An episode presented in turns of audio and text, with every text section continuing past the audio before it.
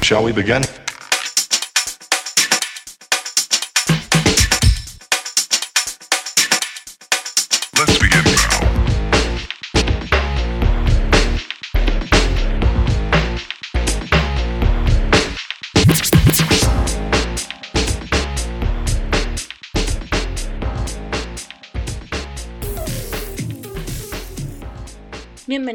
Soy Abril Negrete y esto es Desafortunadamente. En este primer capítulo les quiero contar un poco de cómo es que nace el proyecto y además algunos datos básicos sobre mí. Sobre el nombre del proyecto, les quiero decir que eh, la verdad es que es muy complicado encontrar nombre, eh, sobre todo porque casi todo lo que encuentras ya está tomado. Alguien ya se le ocurrió, alguien ya lo había pensado y a veces son proyectos que no están terminados, pero de todas maneras ya no tienes un dominio, ya no existe o ya es una marca registrada o algo así. Entonces sí fue muy complicado, pero estoy segura y estoy muy contenta con el nombre que ni siquiera lo voy a tener que explicar. O sea, no voy a tener que explicar el por qué decidí que se llamara así, sino que a lo largo de este y los siguientes capítulos el nombre va a embonar perfecto y ustedes van a ver que no le pude haber puesto un mejor nombre.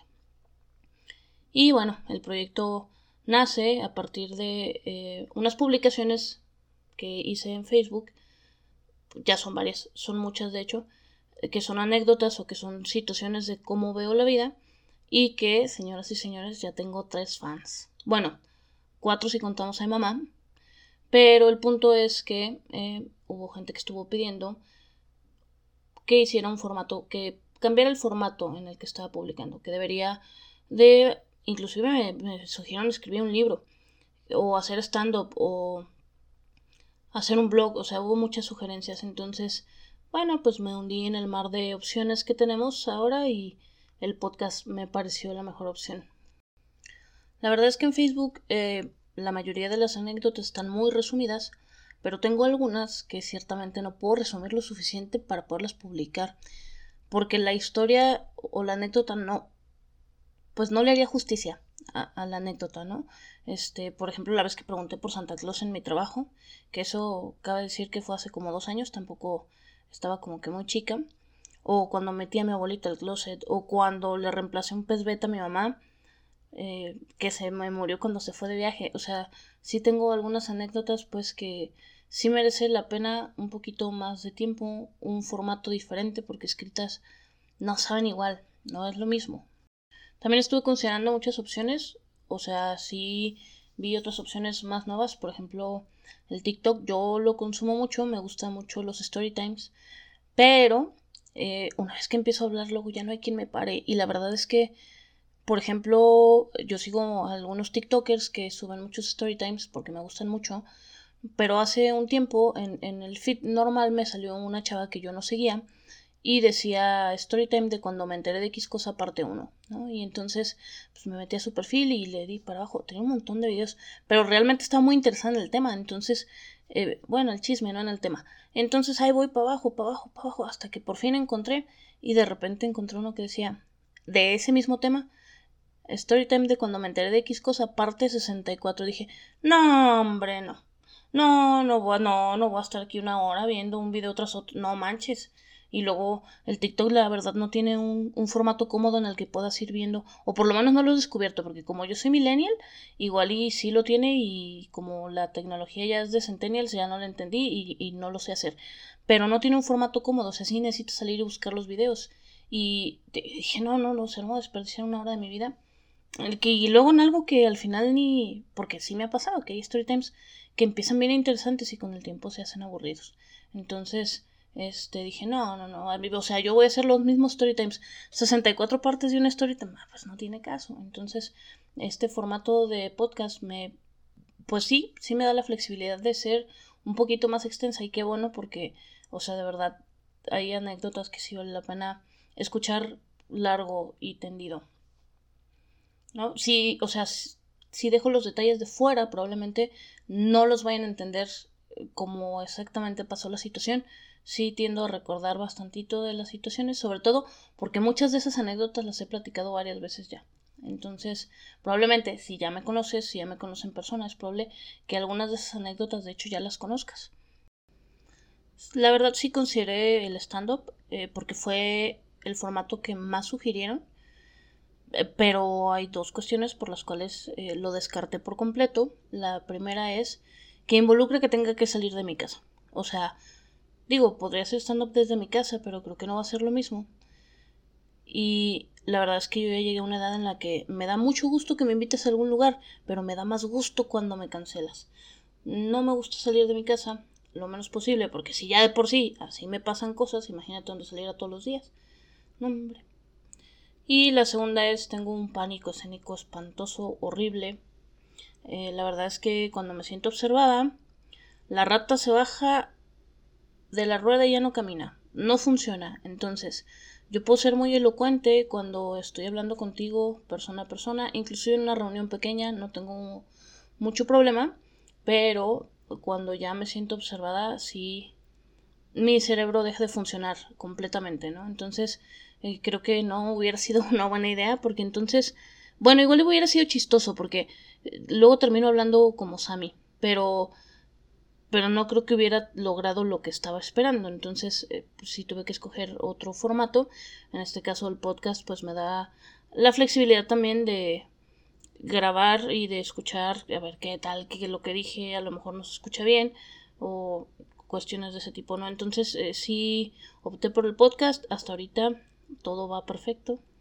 Por lo menos, porque yo creía y yo juraba que iba a odiar mi voz, porque no sé si alguna vez, bueno, creo que ya no pasa tan seguido, pero anteriormente, cuando tú te grababas eh, en una, pues tenemos unas grabadoras y te grababas tu voz y después te escuchabas, se escucha horrible, o sea, literal de, les voy a pedir una disculpa, una disculpa pública porque tienen que escuchar mi y así me escucho, qué horrible. Pero no, resulta que ni me escucho tan mal, ahora que lo pienso. Entonces, pues sí, vamos a continuar con este formato. Por lo menos le voy a dar la oportunidad. Vamos viendo qué tal nos va. Sobre mí, bueno, pues tengo 33 años, soy millennial, creo que se lo había mencionado. Eh, soy ingeniero en sistemas en contra de mi voluntad adolescente, porque bueno, considero que nos entregan la responsabilidad de decidir lo que vas a hacer por el resto de tu vida cuando estamos todavía muy jóvenes. O sea, no sé, digo ahorita porque ya sé y sí me gusta mi trabajo, eh, pero realmente o a los 18 19 años que tú, o inclusive desde los 16 que ya te empiezan a preguntar ¿y qué vas a hacer? ¿y qué vas a hacer? O sea, es horrible porque tienes que decir esa edad lo que vas a hacer literal el resto de tu vida. Y es horrible cargar con una decisión de ese tamaño. Tan así que, bueno, o sea, dentro de mis opciones de carrera, yo siempre decía que yo podía hacer lo que fuera, abogada, comunicóloga, médico inclusive, o sea, lo que fuera, pero que en mi vida iba a ser ingeniero. Y mira, quedé, sí soy ingeniero y sí me dedico a eso, sí me gusta mucho mi trabajo, también ahí me pasan muchas cosas muy chistosas, de hecho, la de pregunté por Santa Claus, pues eh, fue en el trabajo, obviamente, en el trabajo que tengo actualmente. Y también otro dato importante sobre mí es que recientemente descubrí que tengo... Bueno, o sea, más bien recientemente le puse nombre. Obviamente lo he tenido toda mi vida y sí lo noté o a partir de que le puse nombre entonces me di cuenta que sí que sí lo he tenido toda la vida. Algunas anécdotas también lo incluyen, pero eh, tengo prosopagnosia. No lo busquen en Google, ahorita les explico lo que es. Prosopagnosia es eh, que no tengo mi cerebro no tiene la habilidad de reconocer la cara de la gente. O sea, eventualmente sí te voy a guardar, o sea, eventualmente sí te voy a recordar.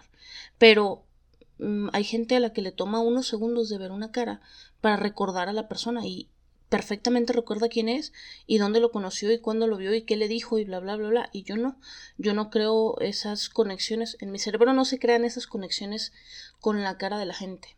Entonces, yo para recordar a una persona sí necesito verla por lo menos cinco veces en la misma situación. Si me la cambian de situación, ya valió gorro, yo no sé quién es. Entonces, ah, de hecho tengo una anécdota de eso, y fue poquito antes de descubrir lo que tenía. Yo ya trabajaba donde trabajo ahorita actualmente, y viajaba en camión de la empresa a mi casa. Y entonces, al bajarme del camión, crucé la calle, y en la acera de enfrente venía una mujer y me estaba haciendo señas y yo la verdad es que no sabía quién era. Total que la mujer, pues yo me detuve porque la mujer seguía haciendo señas, ¿no? Y la mujer se cruza, me abraza y ¿cómo estás? Qué gusto verte. Hace tiempo que no te veía. Y yo, la verdad es que estaba, o sea, mal, porque realmente no sabía quién era. No, no había un solo indicio en mi cerebro de quién pudiera ser. Y la verdad es que, como ya me han confundido en el pasado, sí pensé que a lo mejor me estaba confundiendo con alguien más. Pero lo cierto es que sí me dijo mi nombre. Entonces dije, no. O sea, ella sí sabe quién soy. Y, y yo no tengo idea de quién es. Y bueno, ese siguió la plática. Bueno, siguió la plática es un decir, porque la verdad es que yo solamente estaba sonriendo. Ella era la que estaba platicando. Y de repente me dice, oye, pues tiene rato que no te veo, te cambiaron de planta. Y entonces ahí fue donde dije, no, sí, pues tiene que ser del trabajo. Y sí, efectivamente, pues era del trabajo. Y efectivamente a mí me acababan de cambiar. Bueno, tenía poquito tiempo que me habían cambiado de planta. Entonces, este, pues bueno, sí dije, bueno, es del trabajo y es de la planta 1, yo ya estoy en la planta 4, entonces, pues por eso yo creo que ya no me vio. Eh, pues soy ingeniero en sistemas, trabajo en el área de IT y le doy soporte a muchísima gente y muchísima gente tiende a recordarme pues porque les ayudé con algunas cosas. Y obviamente yo cuando me presento, yo no me presento diciendo que tengo prosopagnosia, pues. o sea, yo no le ando diciendo a la gente eso de primero y de hecho sí me ha metido en muchos problemas. Eh, pero también creo que es un dato innecesario. La verdad es que he hecho algunas cosas y hasta la fecha las hago para poder sobrevivir a esa parte, ¿no? Pero no siempre me sale como esperaba. Y sí, pues el punto es que eh, sí supuse que era el trabajo y todo, pero, o sea, no, realmente no sé quién, quién, hasta la fecha no sé quién es, eh, o sea, no sé quién fue. Pero lo cierto es que eh, probablemente me la volví a topar en el trabajo porque después me regresaron a la planta 1, que es donde se supone ella estaba. Y no solo es probable que la volviera a ver, sino que inclusive es probable ahorita que ya sepa perfectamente quién es, o sea, que mi cerebro ya la pueda reconocer, o que hable un poquito más seguido con ella. Sin embargo, pues no contaba con la información y por ende no puedo hacer la relación de esa situación al día de hoy. De hecho, les platico que, por ejemplo, cuando yo recuerdo algo, lo que sea, alguna situación o lo que sea, si esa situación ha sucedido con gente que ya conozco, es decir, con gente que sí puedo recordar, gente que me es muy familiar, aún así no, no, no necesariamente veo sus caras en mi mente. O sea, hay gente, yo puedo saber perfectamente que, que esa persona que estaba allí era mi mamá o era mi hermano o era mi amiga o era alguien que conocía, pero en mis recuerdos, cuando digamos que los reproduzco en mi cabeza, no existen, no existe la cara de la gente. Entonces, este, pues sí, esa situación sí me ha metido en problemas en alguno que otro todavía. Y yo creo que me va a seguir metiendo porque lo cierto es que, eh, de hecho, hace unas poquitas semanas me vacuné y digo, el registro fue relativamente rápido, pero me registró una mujer. Pero resulta que mi hoja se la tenía que quedar no sé quién, no sé qué, bla, bla, pero yo no entendí la instrucción porque luego así soy. Y entonces la hoja se la dejé ahí a la mujer. Y cuando yo ya sentada en las sillitas donde te vacunan, yo ya esperando la vacuna, cuando de repente llega uno de los organizadores y me dice, oye, ¿me puedes decir quién te registró para agarrar tu hojita? y chale, no, pues sí, regresé y dije, pues yo como que me acuerdo que estaba acá al final. Y dije, ella me registró y esa persona volteó y se me quedó viendo, me barrió y, me, dijo, no, yo no la registré. Y entonces, pues el chavo desesperado, el, el, el organizador estaba desesperado porque decía, pues ¿cómo? Entonces, ¿quién te registró yo? Es que no me acuerdo si fue ella y luego estaba una mujer ahí a un lado de ella y dije, esa no esa no me registró.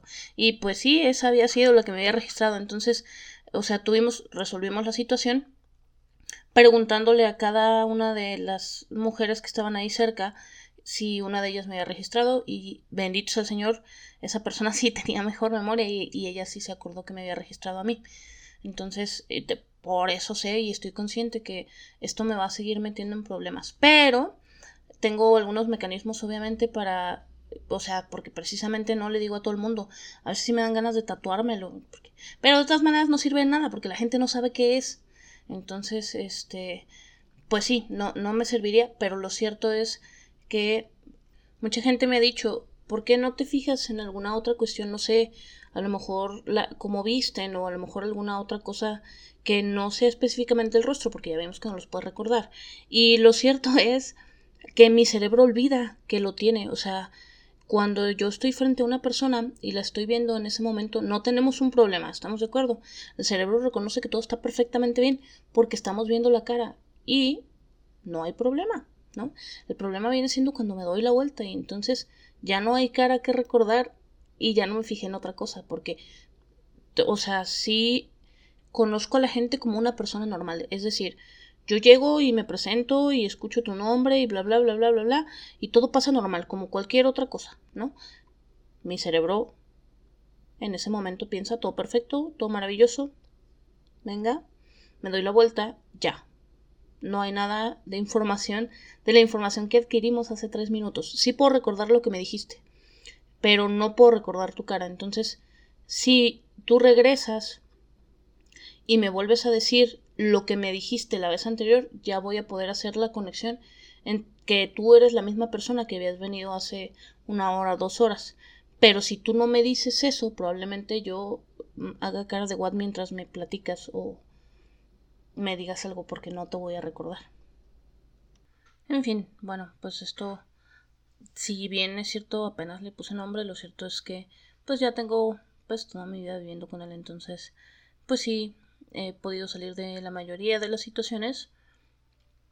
Y algunas nada más son ya, o me dejan nada más anécdotas eh, chistosas. Y pues amigos, eso sería todo por el día de hoy. No olviden seguirme en mis redes sociales. Pueden escuchar esto en Spotify también. Y no se les olvide que la única que está dura, señora Jim, es la vida.